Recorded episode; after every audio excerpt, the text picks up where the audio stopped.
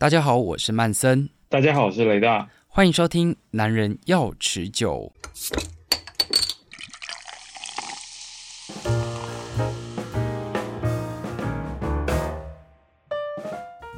来到了牛年的最后一个节气大寒哦，我觉得非常荣幸啦，可以在这个牛年的最后呢，我们还可以喝到这个超新鲜的大寒。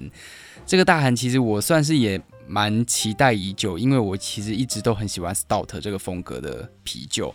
那我记得这一支酒第一次开瓶，好，反正就是喝到这一支大喊的，其实蛮惊为天人的，因为。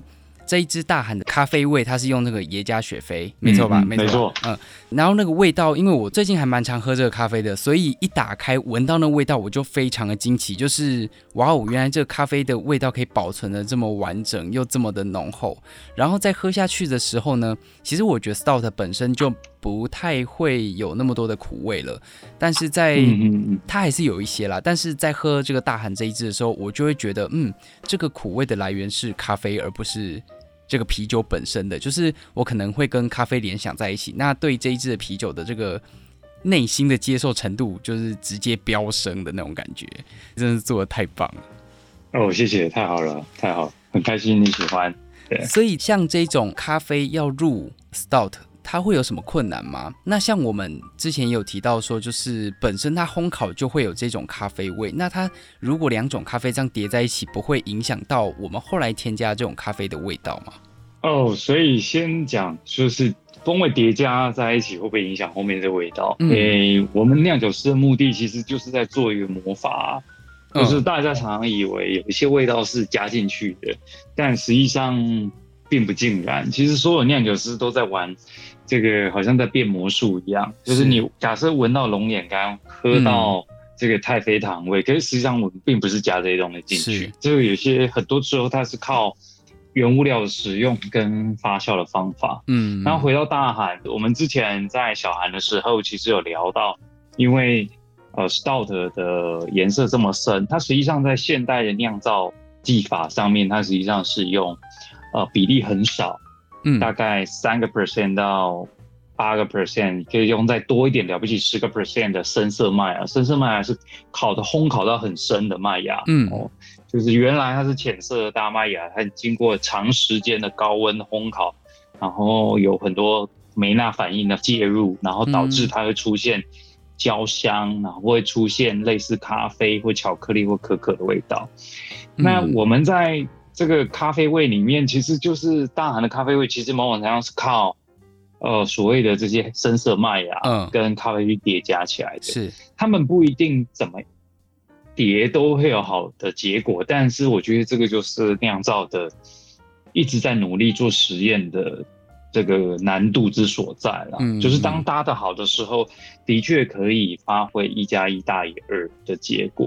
嗯，刚才雷大有提到说，这是用到少量的这个深色麦芽，真的是少量。我以为它会很大量的使用到，才会有这么浓郁的味道。哎，没有啦，没有啦。我要特别讲少量，是因为一般人的迷思都以为黑深色的啤酒或黑全黑色的啤酒，它应该是百分之一百用那个黑色的，就是烤得很深的麦芽下去做的。对啊。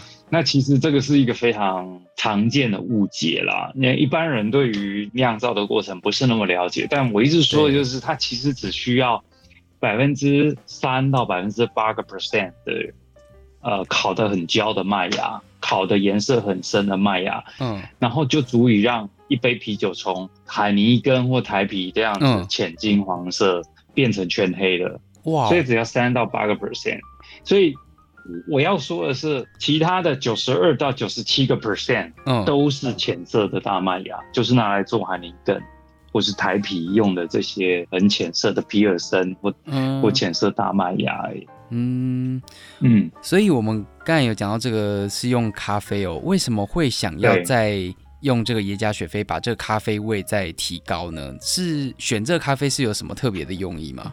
其实用。耶加雪菲是我自己本身，因为我我很早期就开始烘咖啡豆了哦，啊、呃，不会研的我，我可能是台湾，嗯，在两千年前后，大概两千年前我就已经开始跟网络上认识很多朋友。那时候，嗯，嗯那时候网际网络才方兴未艾，对、哦，然后很多人上网可能是交朋友，我上网可能就是在找，都是在找如何烘咖啡、煮咖啡，嗯、然后跟国外什么邮购。那时候是要用邮购的方式，还不是现在网购，嗯、对。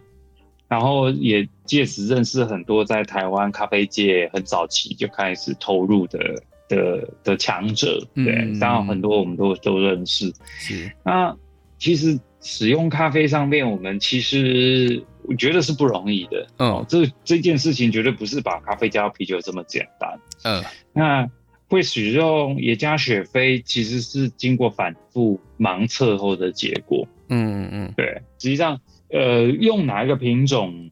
我觉得倒还不是第一个要讨论。其实我觉得，就是啤酒里面的酒精跟咖啡放在一起，我觉得对某一些品段的风味会有放大的结果。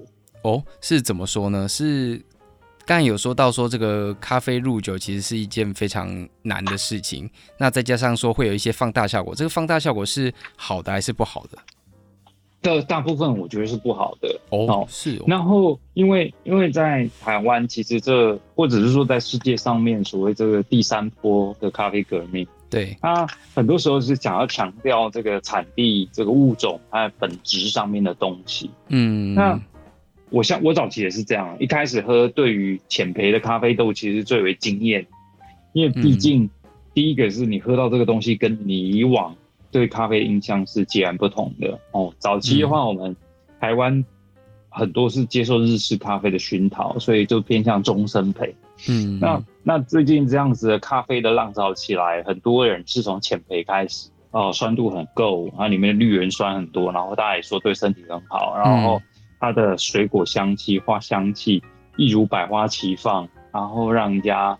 呃，一喝就可以知道这个咖啡不太一样。嗯，可是慢慢的这几年开始慢慢转向，就是，呃，你要做浅焙，但你除了把这些花香、酸酸质表现的好以外，那你还是要让豆子的本质要要熟透到一定的程度，然后不能让有一些本它还没有经过处理，哦，没有经过美纳反应的那个协调之下的风味跑出来。嗯，那。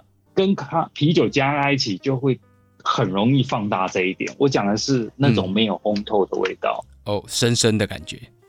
对，其实我们做过，我做过很多实验，然后我、哦、我我对于咖啡跟啤酒搭在一起，其实有很多很多很多想法坚持。我喝过有一些 home brew 作品，或甚至其他的酒厂做的咖啡 stout。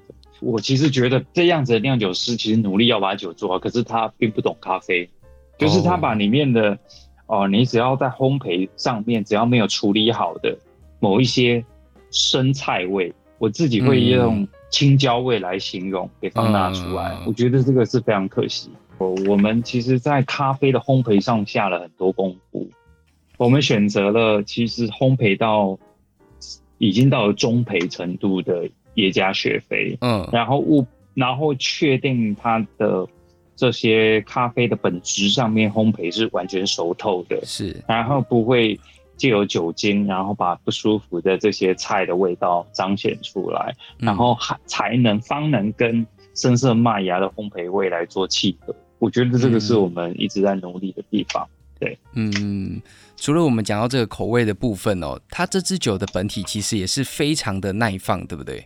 哦，对，没错，我觉得 Stout 这种酒，或或是叫 Porter 啦，因为 Porter 跟 Stout 在现在已经几乎分不出来了。对，他们本质上面都是很能够陈年的。嗯，那像这种陈年的酒，它会不会有另外一种市场？就是说，哎，我这个放越久，就好像在喝这个威士忌一样，我放个十年，然后拿出来卖，我在卖这个十年桶陈 Stout，看起来就超屌的。对对啊，可是我觉得。可看起来超屌，可是喝起来我觉得是会失望的啊啊！是啊，是风味跑掉吗？它是不会坏掉，因为毕毕竟啤酒里面本身它已经有酒精，那只要基本上到了一定程度上的酒精，它基本上其实呃不不基本上很难坏掉了。嗯，但是它味道也会一直转化，主要就是氧化的影响，oxidation。是，对，那。啤酒的酒精再怎么高，其实都都离威士忌很远哦，只是因为它是自然发酵酒，嗯，所以呃，像大寒我们设定大概是八个 percent 左右，嗯、然后我们有做一系列年度酒要进同城，那基本上都是双位数十以上起跳这样，嗯嗯嗯，那对比于威士忌还是差太远了啦，威士忌基本起跳基本上就是四十，呃，对，所以我。我自己认为，简单的来说，嗯，酒精的这个比例越高，对环境的抵抗能力也会水涨船高。嗯，那啤酒在这样子的程度之下的成年能力，其实还是远远比不上威所以我觉得不要放那么久，嗯，放那么久真的也没不好喝。呃。我是想说，就是光是看到这个统称十年，其实就蛮有噱头的。